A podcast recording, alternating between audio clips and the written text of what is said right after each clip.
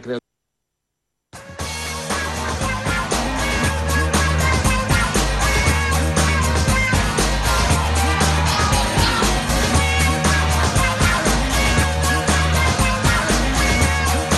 Fórmula Marca, amb Josep Lluís Merlos. Oh Lord,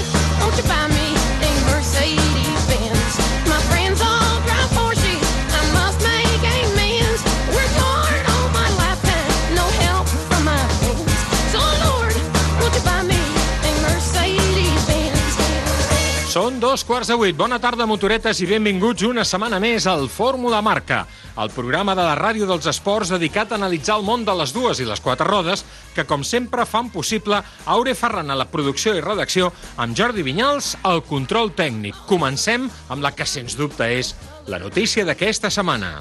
Fórmula Marca. S'ha acabat el Campionat Mundial de Motociclisme del 2021 i ho ha fet el circuit de Xes com marca la tradició. Victòria per primera vegada d'un català a Moto3, Xavier Artigas, parlarem amb ell d'aquí a breus instants. Títol de Moto2, l'últim que quedava per decidir en benefici de l'australià, resident a Catalunya, Remy Garner, un pilot molt jove, fill de la llegenda dels 500 centímetres cúbics, el cocodril de Wollongong, Wayne Garner, i última cursa, sí, última cursa, semblava que aquest dia no havia d'arribar mai, de Valentino Rossi, el pilot de Tabulla, després de 26 anys, que aviat està dit, el Campionat Mundial de Motociclisme, aquest cap de setmana ha penjat el casc, com a mínim el d'anar amb moto, de manera definitiva. Va ser una jornada molt emotiva, de fet, durant tot el cap de setmana hi va haver moltíssims actes d'agraïment i de reconeixement a una de les llegendes més grans, no solament del motociclisme, sinó de l'esport en general. I per això, fòbies i fílies a part, ens agradi o no ens agradi, arriba el moment de dir grazie, Valentino. Al voltant de Valentino Rossi s'han dit i s'han escrit moltíssimes coses aquestes últimes setmanes. Hem recopilat una sèrie de dades que escapen a les més comunes. Per exemple, que Rossi i Phil Reed són els únics pilots que han guanyat títols mundials en les categories de 125, 250 i 500 centímetres cúbics, tot i que Márquez ha guanyat títols en 125, Moto2 i MotoGP. Valentino Rossi és a la vegada també l'únic pilot que ha guanyat campionats mundials en quatre categories. La recordem, 125, 250, 500 i MotoGP. Rossi i Giacomo Agostini són els dos únics pilots que han guanyat títols en la categoria reina, tant amb motos de dos temps com de quatre temps. De fet, Valentino Rossi és l'únic pilot que ha guanyat el títol de la categoria reina amb quatre tipus de motos diferents. Per exemple, Honda 500 de dos temps, Honda 990 de 4 temps, la Yamaha 990 de 4 temps i la Yamaha 800 de 4 temps. En general, Rossi ha guanyat curses de grans premis amb 7 motos diferents. La Aprilia 125, la Aprilia 250, la Honda 500, la Honda 990, la Yamaha 990, la Yamaha 800 i la Yamaha de 1.000 centímetres cúbics. Fórmula Marca. Moto5 llança la seva nova gamma 125 Euro 5, la gamma més completa del mercat amb models de tots els estils, més sostenibles, amb més prestacions i més respectuosos amb el medi ambient. Vine a les nostres botigues i aconsegueix la teva Moto5 125 Euro 5 des de 2.229 euros amb 5 anys de garantia i assegurança gratis. Més informació a sim.com.es. Por fin llega el verano. ¿Qué tal si este año te mueves a otro ritmo? Hazlo con el nuevo Honda Jazz híbrido y disfruta de una conducción ecológica extraordinariamente cómoda y con un consumo muy bajo. Y este mes benefíciate de unas condiciones excepcionales. Tu Honda Jazz híbrido te espera en la red de concesionarios Honda. Consulta condiciones en honda.es. Cuando quieres comprar o vender tu coche sin historias, entras en la app de coches.net. Encuentra miles de coches de segunda mano, kilómetro cero certificados por el fabricante y con garantía. Así de fácil. Coches.net. La mayor oferta de coches. La psicologia diu que en 7 segons podem saber si una cosa ens agrada o no. 7 segons vas trigar a saber que les corbates no són per tu, que el sushi seria el teu plat preferit, o que aquest era el cotxe que estaves esperant. Nou Cupra Formentor per 280 euros al mes amb MyRenting. Entrada 7.898 euros. Informa't a cupraofficial.es. Saps que pots ser del RAC encara que no tinguis cotxe? Ara, amb el RAC, et protegim siguis on siguis. Quan vas en bici, en patinet o en moto, mentre fas esport i a casa. Estarem sempre al teu costat, perquè el RAC és molt més que assistència en carretera. Festa del RAC des de només 39 euros l'any. RAC. I som per ajudar.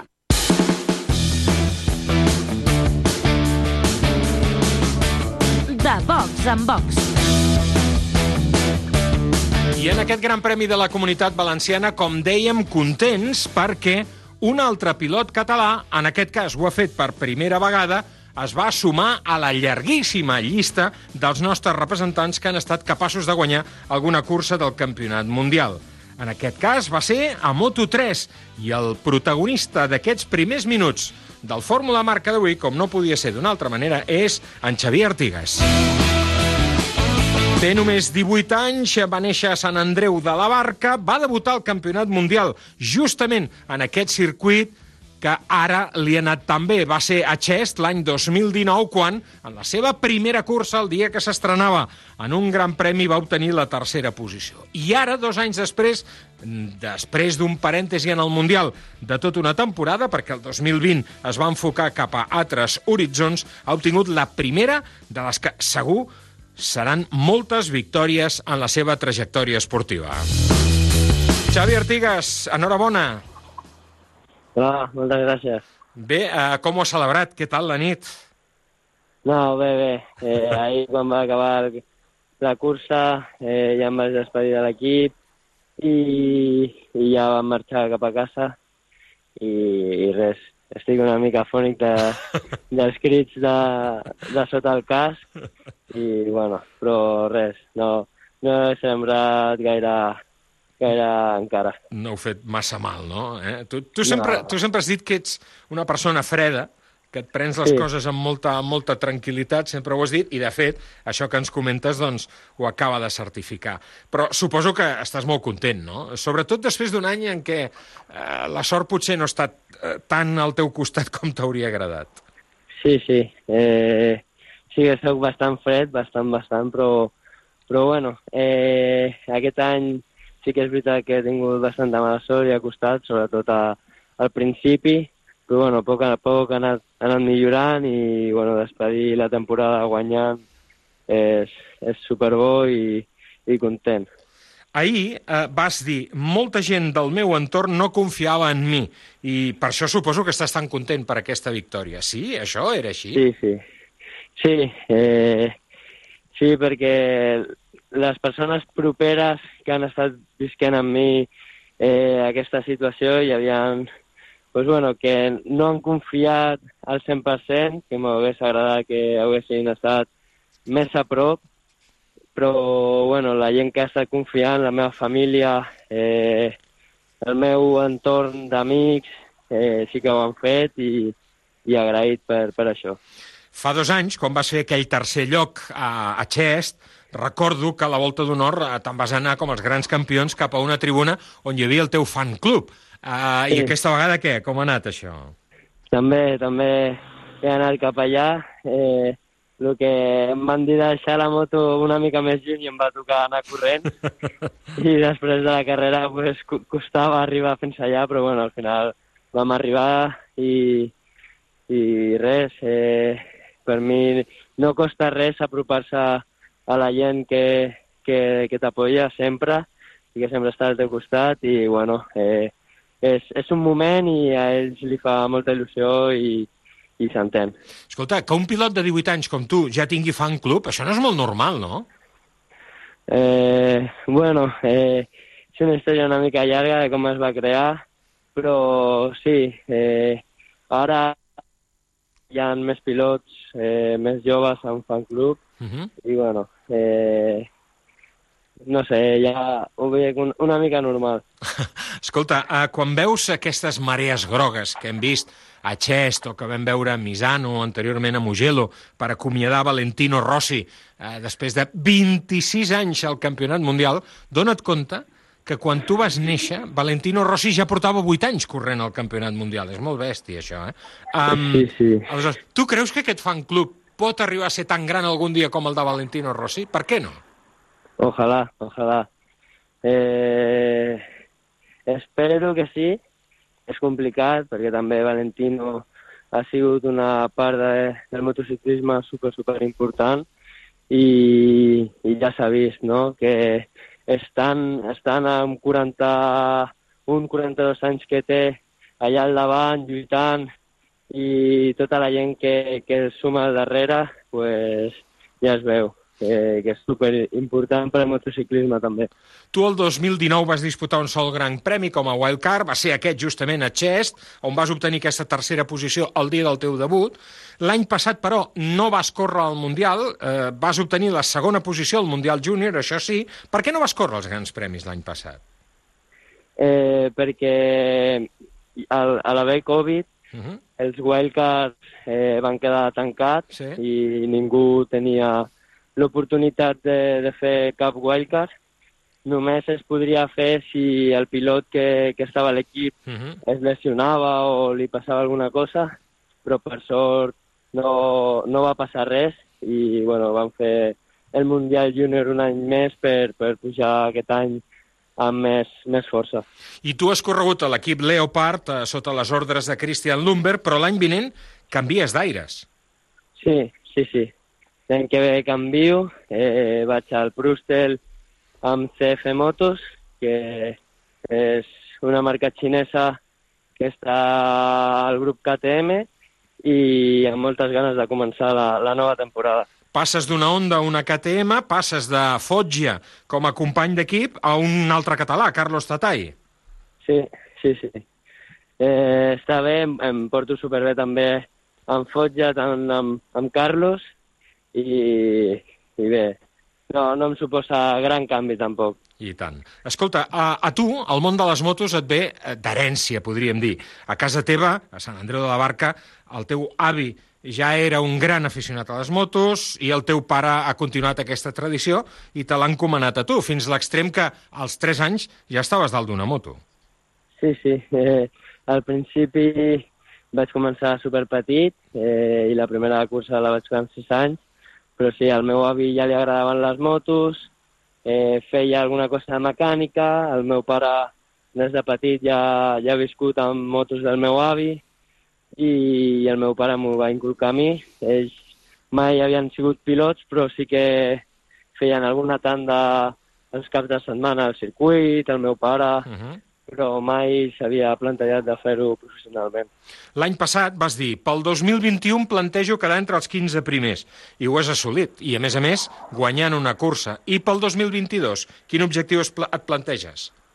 Bueno, eh, espero estar entre els cinc primers i, si no, entre els deu, però estar lluitant contínuament i ser constant al davant. Tant de bo que sigui així. De moment, per aquest objectiu, el Xavi Artigas s'entrena físicament al CAR de Sant Cugat i continua mantenint com a ídols, com a punts de referència, Marc Márquez i Kevin Schwantz. Kevin Schwantz, que, com sabeu, portava el 34, número que ja estava agafat a la seva categoria, i, per tant, el Xavi va optar per girar aquest dorsal i per això ha estat corrent amb el 43. I el 2022 quin dorsal portaràs? Igual, igual. El 43. Mantinc El, el 43. Molt bé, doncs escolta, Xavi, molta sort al 43, all in al 43, en aquesta pròxima temporada del Campionat Mundial, i repeteixo, enhorabona per aquest eh, resultat, per aquesta victòria a València, perquè ja saps que les coses no són com comencen, sinó com acaben, i han acabat molt bé. Una forta abraçada i repeteixo, felicitats. Igualment, moltes gràcies a vosaltres. Estrès! Angoixa! Preocupació! Deixa-ho tot enrere amb la teva nova Africa Twin Adventure Sports, dissenyada per allunyar-te del dia a dia i ara equipada amb maletes laterals i cavallet central per fer-la encara més teva que mai. No deixis passar aquesta oportunitat i demana prova al teu concessionari oficial Honda. Mira el mundo desde otro punto de vista con el nuevo Hyundai Bayon. Su diseño único, su amplio interior, su tecnología de última generación y la seguridad más avanzada te harán ver todo desde otra perspectiva. Además, el nuevo sub de Hyundai también cuenta con una versión híbrida. Descubre el nuevo Bayon en Hyundai.es. Tot canvia, tot evoluciona, fins i tot allò que sembla perfecte.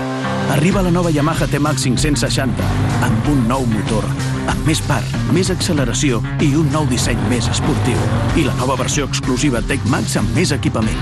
Descobreix les increïbles condicions de financiació EasyGo al teu concessionari oficial Yamaha. La psicologia diu que en 7 segons podem saber si una cosa ens agrada o no. 7 segons vas trigar a saber que les corbates no són per tu, que el sushi seria el teu plat preferit, o que aquest era el cotxe que estaves esperant. Nou Cupra Formentor per 280 euros al mes amb MyRenting. Entrada 7.898 euros. Informa't a cupraofficial.es. Ganes de sortir? Ganes de carretera? Doncs vine al teu concessionari Kawasaki i deixa't seduir per l'esperit Z. Tria el model de la gamma Z que s'adapta millor a les teves necessitats i gas! Tens 6 models per triar, des de la Z125 pels del carnet A1 fins als 200 cavalls de l'espectacular Z2. Troba el teu concessionari a Kawasaki Ponès i recorda que l'assegurança de la teva nova moto ve de sèrie. Warm Up. Ha estat un diumenge fantàstic perquè després d'aquest sensacional Gran Premi de la Comunitat Valenciana que hem viscut al Ricardo Tormo a Xest, hores després vam tenir l'oportunitat de fruir del Gran Premi del Brasil, el sempre excitant circuit d'Interlagos a Sao Paulo. I la veritat és que no únicament ha estat la cursa, ha estat un cap de setmana brutal, ple d'èpica, i sobretot ha tingut un protagonista, Lewis Hamilton. Parlem precisament de Lewis Hamilton i ho fem amb un bon i admirat amic, ja el coneixeu, ell és en Cristóbal Rosaleny, ell és el codirector de soymotor.com, el portal de referència a Espanya dedicat a la Fórmula 1.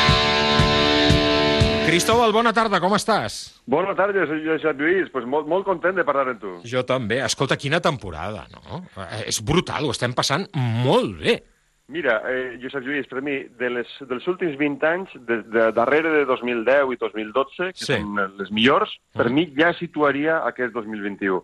Està seguint una passada. Eh, molt, molt millor del que podia esperar abans de començar la temporada. Sí, sí, perquè a més a més hem vist aquesta, estem veient aquesta polarització entre Hamilton i Verstappen i la història ens demostra que això, justament quan les eh, temporades es eh, dibuixen amb dos eh, oponents tan clars, uh, yin i yang del campionat mundial, Eso podríem dir, doncs és quan, quan les emocions afloren de manera instantània. Absolutament. I a més, quins caràcters, no? Molt diversos, també. El, el Verstappen no s'encalla una, però és, un, és molt jove, i l'altre és el veterà i, i, i va de tranquil·let, però tampoc és ningú sant, no? no si, si eres un sant no guanyes set títols del món. Per tant, tenim una combinació, jo crec, fantàstica. I també els equips, no? que són eh, dues formes d'entendre també la Fórmula 1, diria jo. Clar. El, el, el Toto, no? el, la Mercedes, el, la marca tradicional, per dir-ho d'alguna forma, contra eh, Red Bull, que ja porta eh, 15 anys o 16 anys en la Fórmula 1, però té una altra, una altra visió, no? més, més, més rebel, per dir-ho d'alguna forma. Després de la cursa dels hermanos Rodríguez, jo hagués apostat la majoria de calés eh, a, a Max Verstappen. Però és que, clar, després de la prova d'ahir, i sobretot tenint en compte el que ve, que és una autèntica incògnita, ja no ho tinc tan clar, tot i que Verstappen té 14 punts de diferència sobre Lewis Hamilton. I tu, com ho veus?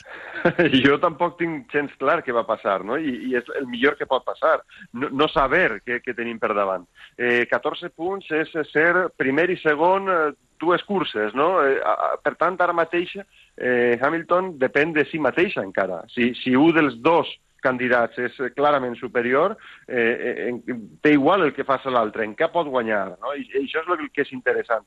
De totes eh, formes, jo pense que eh, amb 14 punts de avantatge eh, la, la serenitat que es pot tindre eh, és molt major en el cas de Verstappen que en el cas de, de Hamilton. Per tant, estic segur que arribarà a aquest punt en el Mundial en el que eh, aquest avantatge és la que hauria donar-li eh, un punt extra a, a Verstappen de dir, vale, no, no prenc aquest risc. I Hamilton té que prendre-los tots. Per, per tant, eh, està en, en la corda fluixa encara, a pesar de tot. Sí, però si ahir Michael Massey hagués decidit penalitzar a Max Verstappen en aquella maniobra que hi va haver entre ell i Lewis Hamilton a la volta 59, quan Hamilton en va avançar-lo i es va posar a la primera posició, o millor dit, en el primer intent d'avançament, potser ara no estaríem parlant d'aquests 14 punts. Efectivament. No, eh, deuria haver pres aquesta decisió Michael Massey. Eh? Mhm. I, de fet, el propi Massey, després de la cursa, no, és que no tenien tot els onboards, no tenien tota la informació. A buenas Eh, horas, mangas verdes. Clar, i, i, i si tu no tens la informació, qui la té, no? Eh, I, a més, que coneguem prou bé com és el, el, la direcció de cursa de, de, una, de la Fórmula 1, quin, quin tipus de càmeres tenen, les tenen totes i prou ràpid.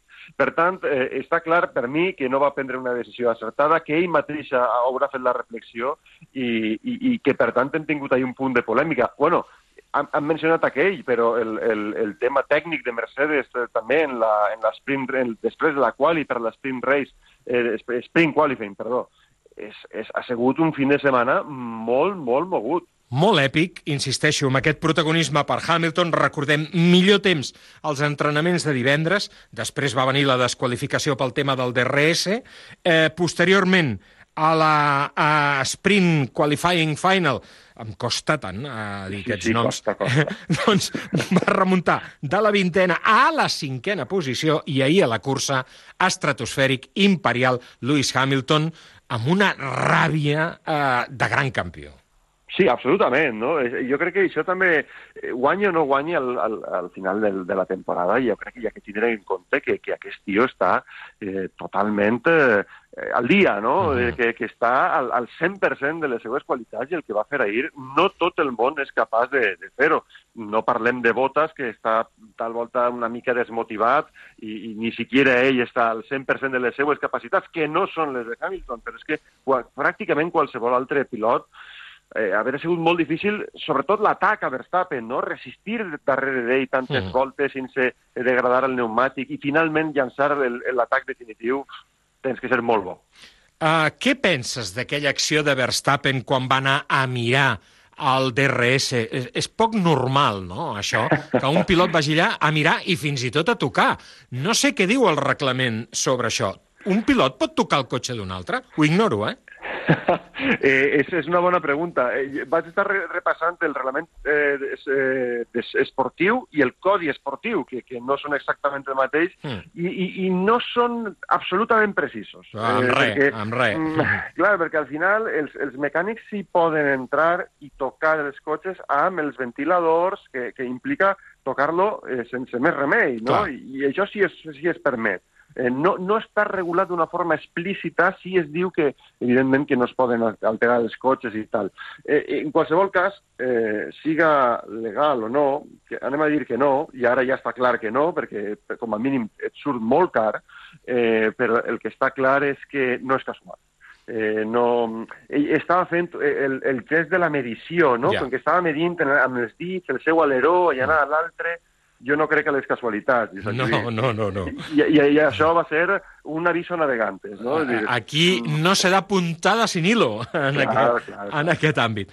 Escolta, Qatar, ni punyetera idea, perquè, clar, ho coneixem de les motos, però això és una altra història.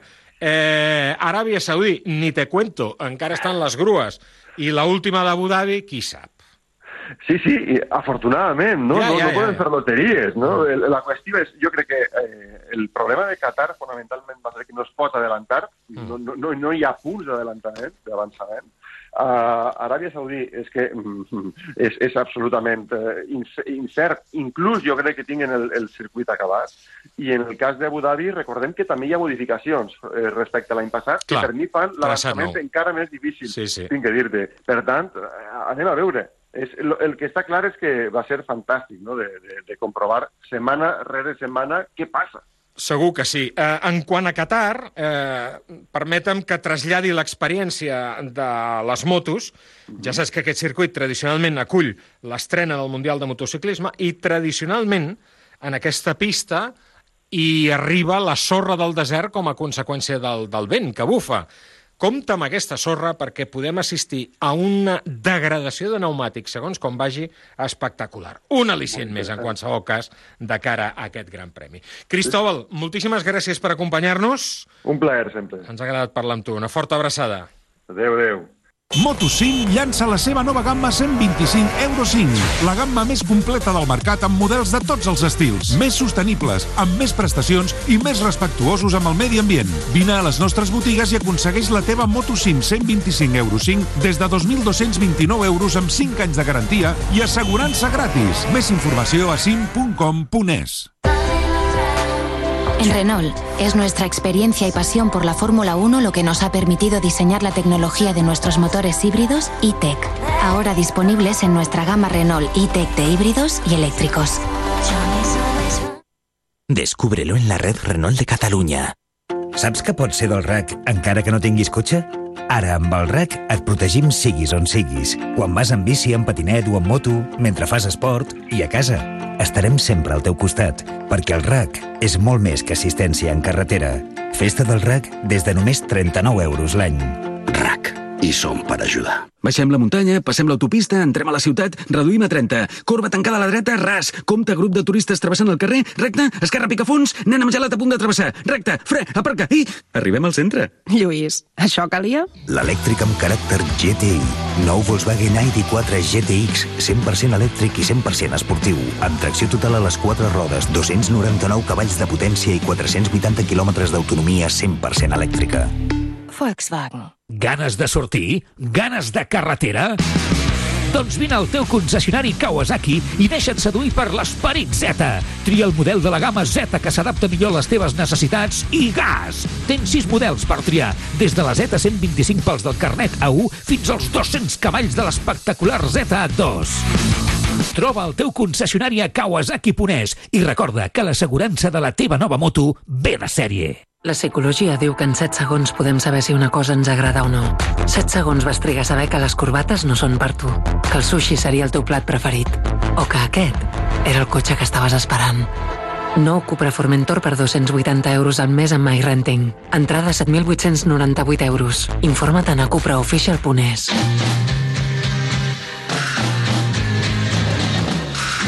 Volta ràpida. La temporada de competició està pràcticament a punt d'acabar-se en tots els seus fronts. També és el cas del calendari d'activitats que s'havia plantejat Cupra en els diferents fronts esportius en els quals està prenent part aquest 2021. Fem un balanç d'aquesta recta final de la temporada amb en Xavi Serra. Ell és el director de Cupra Racing. Xavi Serra, bona tarda. Bona tarda, Josep Lluís. Quin any, no?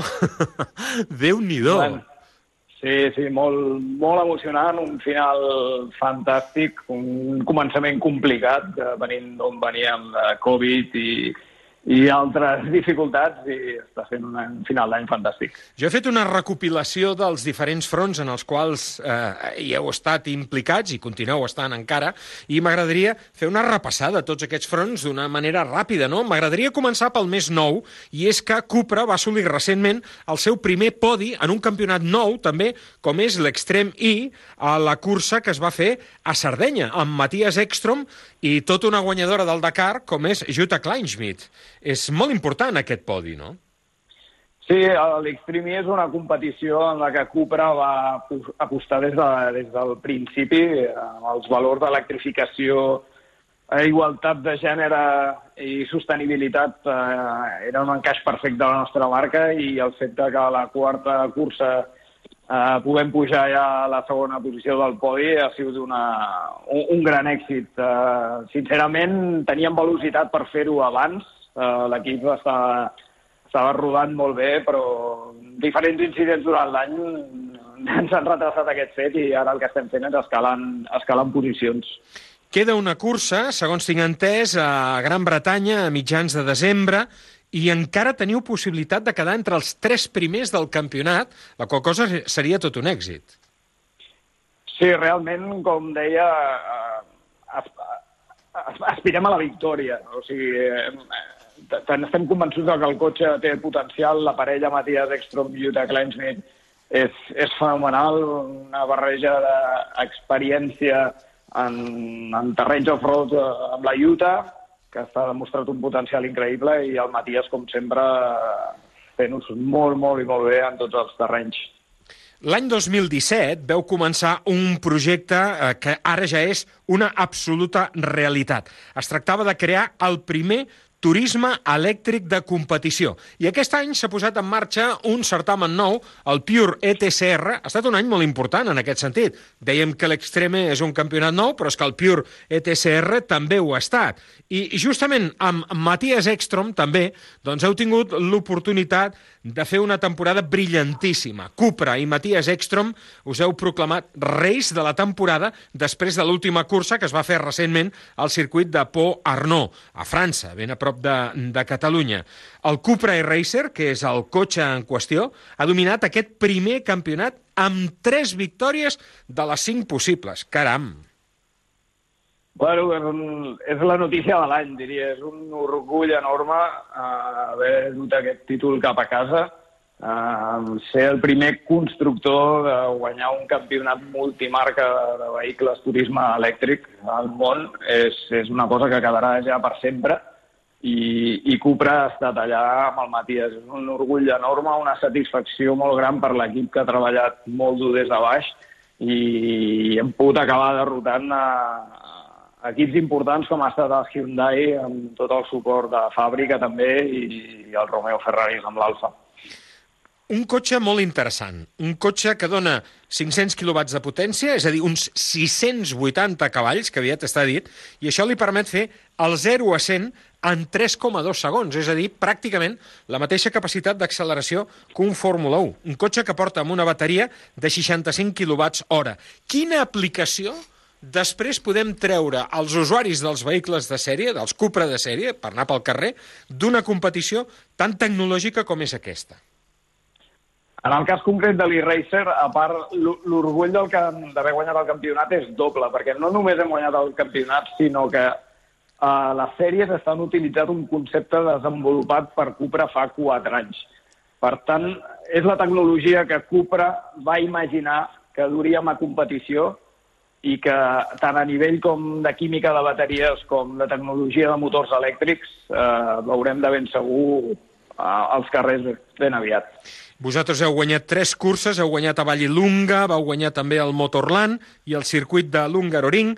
Ens has parlat, òbviament, de Matías Ekstrom, però no hem d'oblidar que en aquest equip també hi havia en Jordi Gené, un dels pilots més regulars de tota la temporada que ha acabat quart al certamen, Daniel Nagy, que és un pilot molt jove, que ha acabat a la vuitena posició, i sobretot Mikel Azcona, que ha acabat tercer en la última prova de la temporada i també en la classificació del campionat. Un Miquel Azcona que, a més a més, ha guanyat el TCR Europa per segona vegada, Xavier.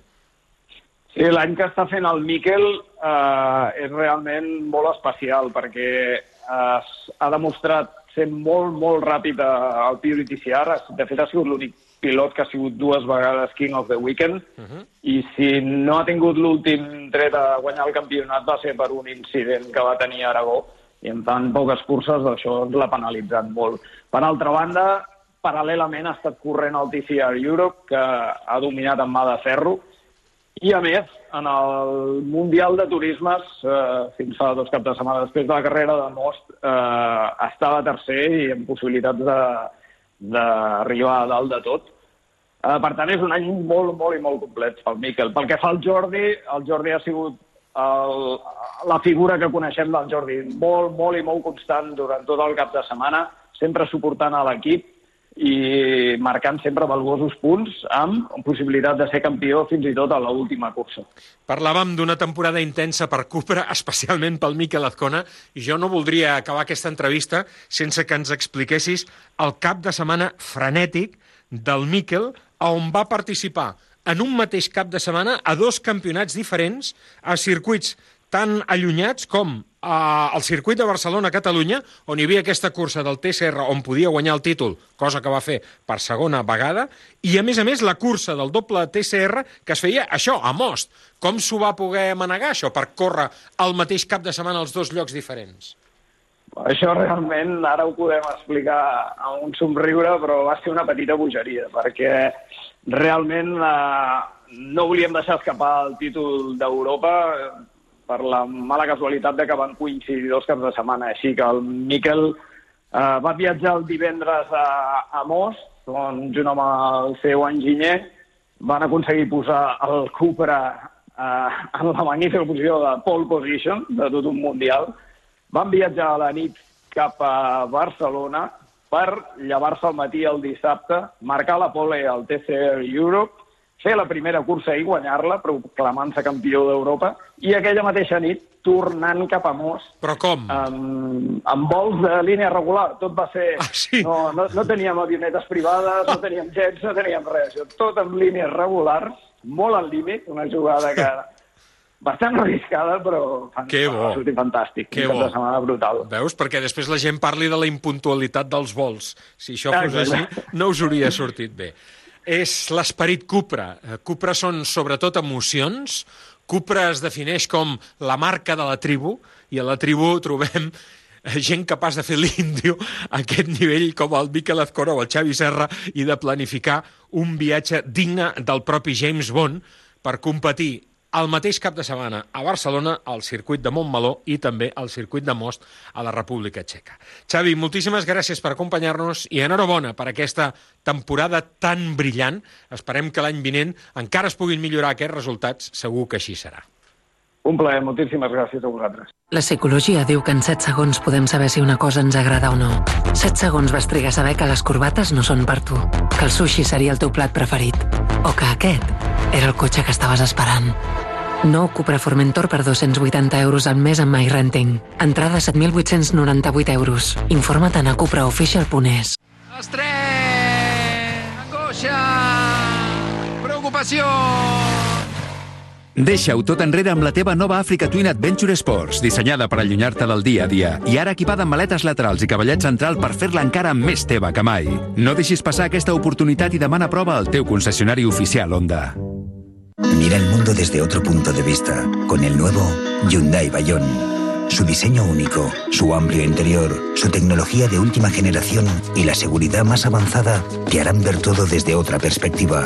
Además, el nuevo sub de Hyundai también cuenta con una versión híbrida. Descubre el nuevo Bayon en Hyundai.es. Tot canvia, tot evoluciona, fins i tot allò que sembla perfecte. Arriba la nova Yamaha T-Max 560 amb un nou motor, amb més part, més acceleració i un nou disseny més esportiu. I la nova versió exclusiva Tech-Max amb més equipament. Descobreix les increïbles condicions de financiació EasyGo al teu concessionari oficial Yamaha.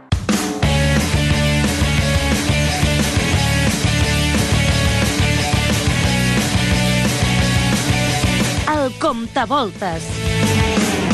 Hem començat el programa d'avui fent referència, lògicament, a la retirada de Valentino Rossi i parlàvem de les diferents marques en les quals ha competit.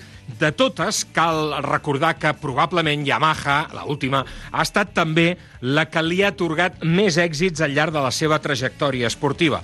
Volem parlar de Yamaha precisament ara i de les seves promocions en les copes destinades a descobrir joves talents. Abans, però, voldria recordar algunes dades sobre Valentino Rossi i Yamaha. Per exemple, les 11 victòries que va obtenir l'any 2005 són el nombre de victòries més gran en la categoria reina en una sola temporada que ha obtingut mai un pilot de la marca dels diapasons creuats.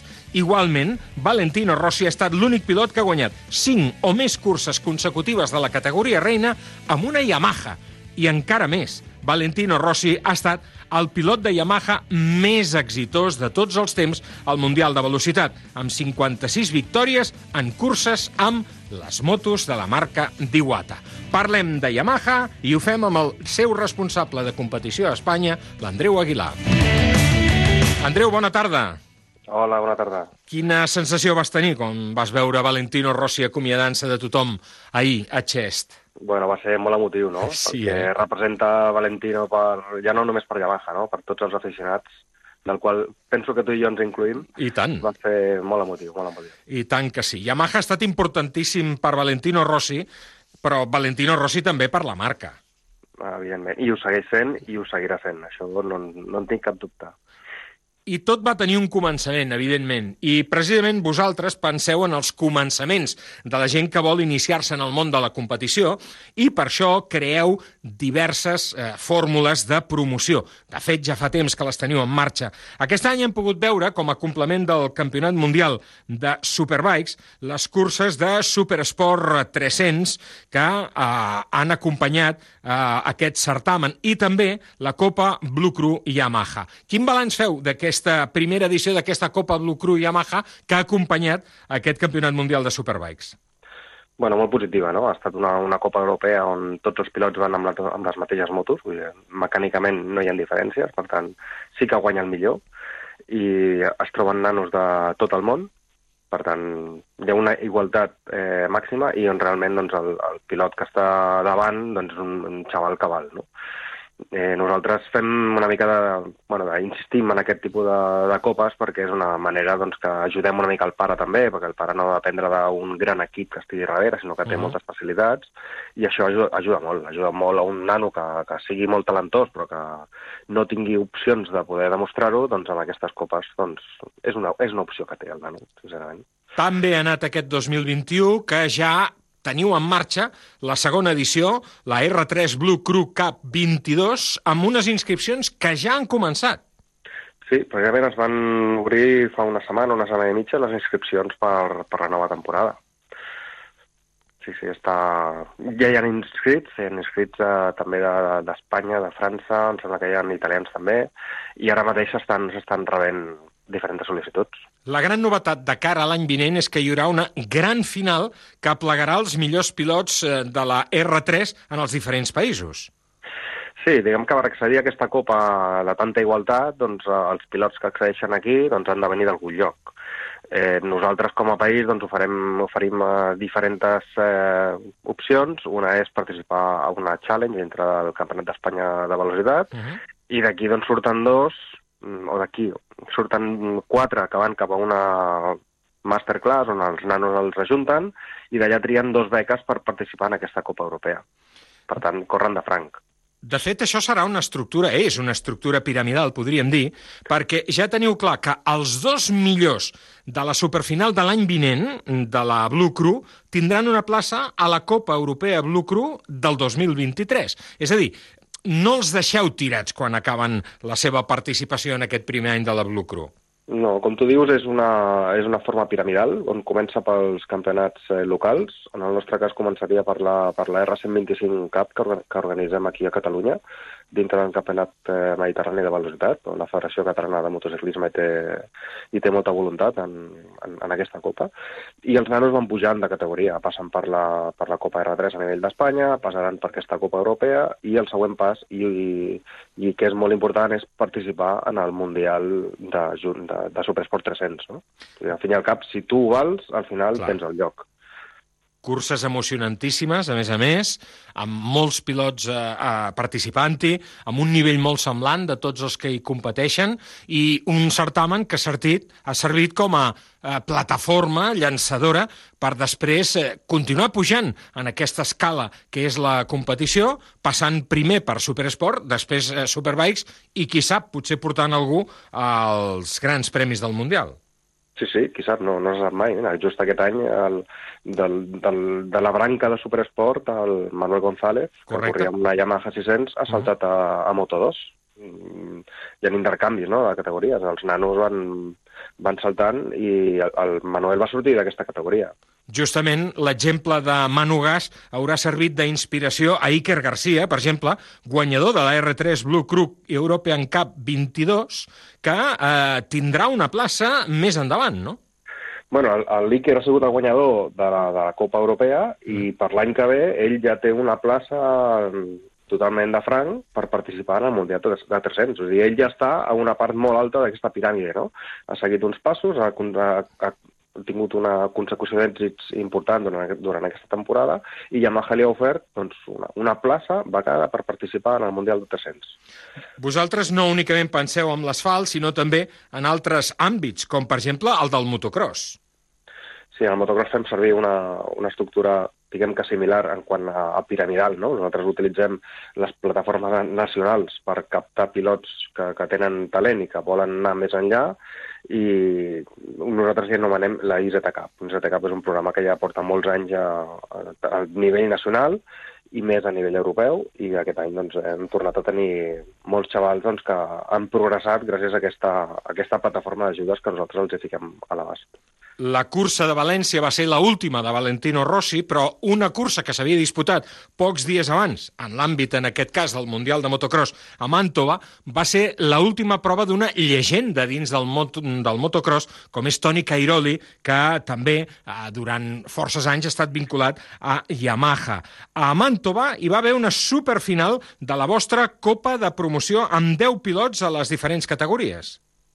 Sí, és eh, una acció que fa Yamaha amb, amb cada una de les tres categories, amb la 125, la 85 i la 65, on agafen els millors pilots de, de cada país i organitzen doncs, una parrilla de 40 nanos de cada, de cada, de cada cilindrada. Us imagina't, són 120 nanos que, que, que, que el més gran té 15 anys, i hi ha nanos realment petits, petits, petits, tots vestits de blau, és algo molt, molt emocionant també, i d'allà doncs fa la, fan un filtre i agafen els pilots amb més talent per promocionar-los de cara a l'any següent. Entre aquests un català, Víctor Puig. Entre aquests un català, Víctor Puig, que està en, en una fase de ser seleccionat perquè va fer una, una temporada molt bona, ha fet una superfinal molt bona allà a Màntova, va fer els primers entrenaments i a la carrera va fer segon lluitant-se pel primer lloc fins pràcticament l'última volta i és un dels nanos doncs, que està en el punt de mira de poder-li donar un, una empenta perquè participi en l'europeu de 125 l'any que ve. I si la R3 ja té les inscripcions obertes de cara al 2022, la IZ també. La IZ Cup també, a través de la nostra pàgina web es poden fer la inscripció i nosaltres podem, ens posarem en contactes amb ells per, per informar-los del, del que necessiten. En aquest cas, l'àmbit serà el Campionat d'Espanya de motocross i això donarà accés posteriorment a una gran superfinal de la IZ Cup. Sí, la, la superfinal de l'IZ Cup quasi sempre s'utilitza en, en, dintre del panorama del motocross de les nacions com aquest any això es realitza als Estats Units, doncs ho faran a l'últim MXGP o un dels últims MXGP d'Europa. No sabem encara quin serà, si un serà per suposem que en breu, però sí, també serà doncs, una, una superfinal plena de, de color blau de Yamaha segur.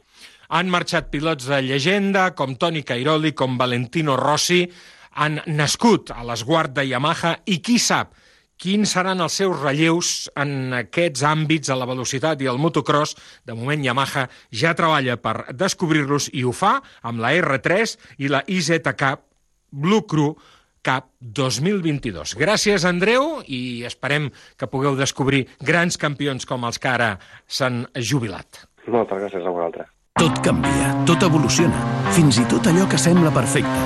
Arriba la nova Yamaha T-Max 560 amb un nou motor, amb més par, més acceleració i un nou disseny més esportiu.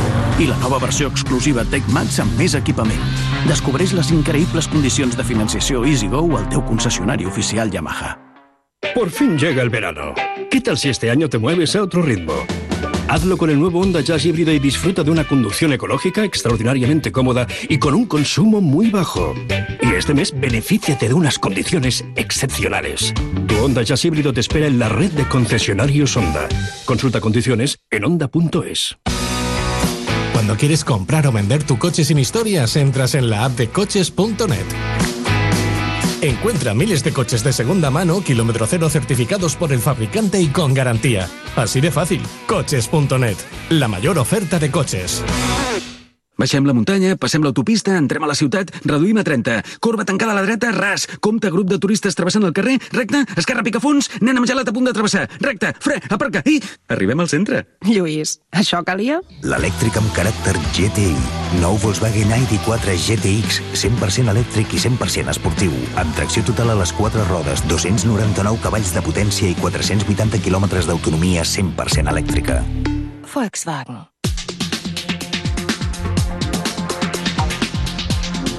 Banc de proves. L'any 1984, a la factoria de Volkswagen a Navarra, a Landaven, va començar la fabricació del Polo. Després de 34 anys construint aquest cotxe de manera ininterrompuda, aquest centre de producció va assumir també, a partir de desembre de 2018, la producció del T-Cross, un SUV urbà. I ara, atenció, des de fa relativament poc, aquesta mateixa fàbrica també fabrica en exclusiva i per tot el món un cotxe que pertany al segment de creixement més important acumulat en els últims 4 anys.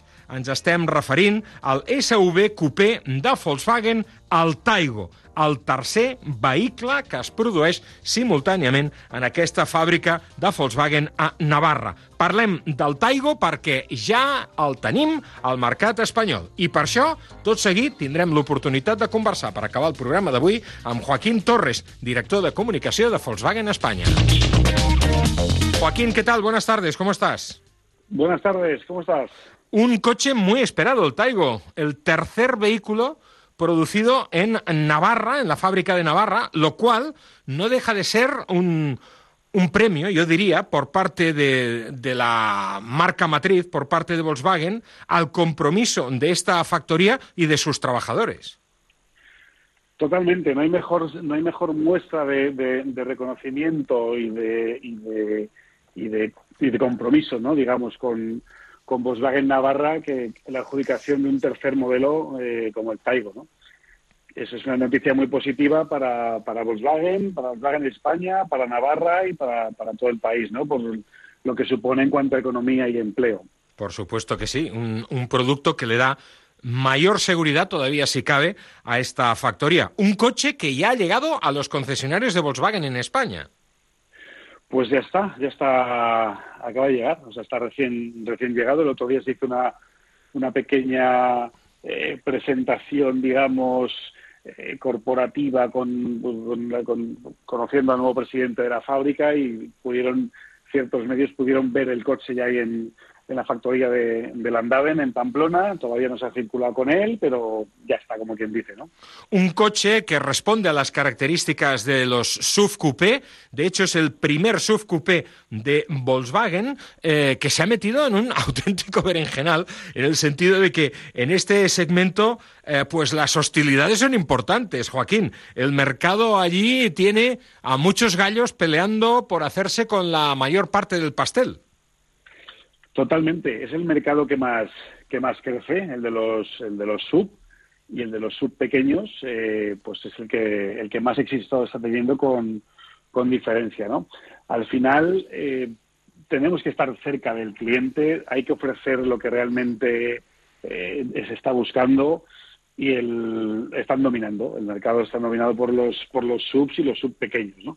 Nosotros, como bien decías, fabricamos tres modelos en en Navarra, Polo, el T-Cross, que sería el, el, hermano sub del Polo, y el, T, y el, y el Taigo ahora, ¿no? Es que es un coche que para, para ponerlo un poco en posicionamiento está, tenemos en, en la gama sub tenemos T-Cross, tenemos T-Rock, que sería el sub del, del Polo, y luego tenemos Taigo, ¿no? Que en longitud, pues es un pelín mayor el Taigo incluso que el, que el T-Rock un coche que probablemente, eh, por la frescura de sus líneas, porque realmente es muy bonito, os va a traer tal vez eh, nuevos clientes a la marca. Bueno, eso estamos convencidos de ello, ¿no? Es un, es un sub un poco diferente, es más un, crossover de estilo coupé, y entonces tiene lo mejor de dos mundos, lo mejor de un sub, porque es eh, lo que está buscando la gente, y tiene un toque y un aire muy deportivo. Es un coche muy, muy bonito, que gusta, muy atractivo y al final es un coche que, pues, que está mmm, que viene a traer nuevos clientes que no teníamos con, con otras carrocerías de otros, de otros modelos. ¿no? Es un coche que viene más muy equipado y muy completo. Con un diseño mm, atrevido, con un frontal muy característico y con una parte trasera eh, que nos dibuja esa luneta inclinada que ya conocíamos de otros modelos de Volkswagen en este segmento, pero que no por ello mmm, carece de personalidad. Totalmente. Es, un, es, un, es, una, es una progresión de la línea de diseño que esto está llevando a cabo en, en Volkswagen en los últimos, en los últimos modelos, pero viene con un frontal más agresivo. Es difícil hacer una descripción eh, en la radio, ¿no? Pero con unas líneas de, de carácter muy marcadas, con unos faros y unas luces muy afiladas, con una línea, eh, digamos, que, que- que ocupa toda la parrilla frontal, eh, que cruza el logo, ¿no? Por, por hasta la mitad del logo, eh, que simula los coches más, más modernos, como el Golf 8 y como los y como los eléctricos ID Sí. y, una, y unas aperturas ¿no? de, de refrigeración y una parrilla inferior eh, muy, muy prominentes. ¿no? Es un coche como muy musculoso y, y se, le ve, se le ve potente. ¿no? Estamos hablando, tú lo has dicho antes, de un coche eh, con una vocación urbana y también con un carácter deportivo. Y ello nos podría llevar al error de creer que es un coche pequeño. No lo es, tú lo has dicho. Eh, unas dimensiones de 4 metros 26 centímetros, que está bastante bien, o muy bien, yo diría, pero una capacidad de maletero de 450 litros, ciertamente inusual para, para un coche con estas características. A ver, ¿qué busca la gente ahora mismo? ¿no? O sea, busca espacio, busca diseño, pero busca también el, tener un coche en el que quepan cinco personas perfectamente, que puedas viajar con él y que tengas un maletero, un maletero grande. ¿no? Al final, la versatilidad de un, de un sub es, es lo que más eh, funciona y toda esa utilidad para el día a día ¿no? y para tus desplazamientos del día a día y para los viajes es lo que mejor eh, valoran los, los clientes cada vez, ¿no? Entonces, bueno, es una, es una solución perfecta para los clientes ahora mismo, ¿no? Y esperamos que se posicione, es un coche nuevo, es un coche nuevo con un nombre nuevo, ¿no? No es la evolución de ningún coche de los que tenemos actualmente, pero que pensamos que, que va a estar a la altura de ventas del, de sus hermanos eh, sub eh, Ticro City Rock, que, que desde luego pues eh, que son, son superventas ¿no? Eh, para la marca. Estamos convencidos de que será así. ¿Qué motorizaciones tendremos de entrada y cuántos niveles de acabado? Pues va a haber, eh, son tres niveles de acabado, ¿vale? Es, eh, ahora ahora los, de- los denominamos todos de la misma forma. El, el- el de acceso es nombre Taigo, como el coche, acabado Taigo, acabado Live, que estaría por encima, y acabado R-Line. Antes el R-Line era un, un acabado que le da un aspecto más, más de líneas deportivas, ahora el R-Line se, con- se convierte en un, acabado. Ya estarían disponibles las versiones Live y R-Line, queda pendiente de lanzamiento la versión Taigo, ¿vale? Y para España tenemos, son motores TSI, todos de gasolina, muy eficientes y muy, muy modernos todos y son muy, muy limpios. Y tenemos en- potencias entre 95 y 150, o sea, son 95 caballos, 110 y 150, y con cambios manuales de 5 6 o cambios de DSG de 7 velocidades. Al final son tres motorizaciones diferentes y están muy orientadas a lo que el cliente de este tipo de coche, por tamaño y por prestaciones y uso, es lo que están, es lo que están buscando. ¿Habrá otras mot- motorizaciones en un futuro? En principio no. En principio está previsto que sean solo motores, motores TSI. Es lo que impone un poco el- la, la demanda del, de este segmento y en principio estas, son, estas serían las versiones. Tenemos versiones de motores, como sabéis, en, en cualquiera de nuestras gamas, ya sean mild hybrid, híbridas enchufables, eléctricos puros, pero en principio este, este modelo vendría con motores TSI. I tot això a partir de 20.300 euros, si tenim en compte les campanyes i els descomptes que estan inclosos, per exemple, per la versió Life 1.0 TSI de 95 cavalls amb canvi manual de 5 velocitats. Joaquín Torres, gracias por acompañarnos. Larga vida al Taigo. Muchas gracias, un abrazo fuerte. Baixem la muntanya, passem l'autopista, entrem a la ciutat, reduïm a 30. Corba tancada a la dreta, ras. Compte, grup de turistes travessant el carrer, recte, esquerra picafons, nen amb gelat a punt de travessar. Recte, fre, aparca i... Arribem al centre. Lluís, això calia? L'elèctric amb caràcter GTI. Nou Volkswagen ID4 GTX, 100% elèctric i 100% esportiu. Amb tracció total a les quatre rodes, 299 cavalls de potència i 480 quilòmetres d'autonomia 100% elèctrica. Volkswagen. Saps que pots ser del RAC encara que no tinguis cotxe? Ara, amb el RAC, et protegim siguis on siguis. Quan vas en bici, en patinet o en moto, mentre fas esport i a casa. Estarem sempre al teu costat, perquè el RAC és molt més que assistència en carretera. Festa del RAC des de només 39 euros l'any. I som per ajudar. Moto5 llança la seva nova gamma 125 Euro 5, la gamma més completa del mercat amb models de tots els estils, més sostenibles, amb més prestacions i més respectuosos amb el medi ambient. Vine a les nostres botigues i aconsegueix la teva Moto5 125 Euro 5 des de 2.229 euros amb 5 anys de garantia i assegurança gratis. Més informació a sim.com.es. En Renault, es nuestra experiencia y pasión por la Fórmula 1 lo que nos ha permitido diseñar la tecnología de nuestros motores híbridos e-Tech, ahora disponibles en nuestra gama Renault e-Tech de híbridos y eléctricos. Descúbrelo en la red Renault de Catalunya. Tot canvia, tot evoluciona, fins i tot allò que sembla perfecte. Arriba la nova Yamaha T-Max 560 amb un nou motor, amb més part, més acceleració i un nou disseny més esportiu. I la nova versió exclusiva Tech Max amb més equipament. Descobreix les increïbles condicions de financiació EasyGo al teu concessionari oficial Yamaha fins aquí el programa d'aquesta setmana. Tornem dilluns vinent a la mateixa hora per parlar-vos, entre d'altres temes, del Gran Premi de Fórmula 1 que s'ha de córrer aquest cap de setmana a Qatar. Fins aleshores, gràcies per acompanyar-nos. Adéu-siau! Oh Lord,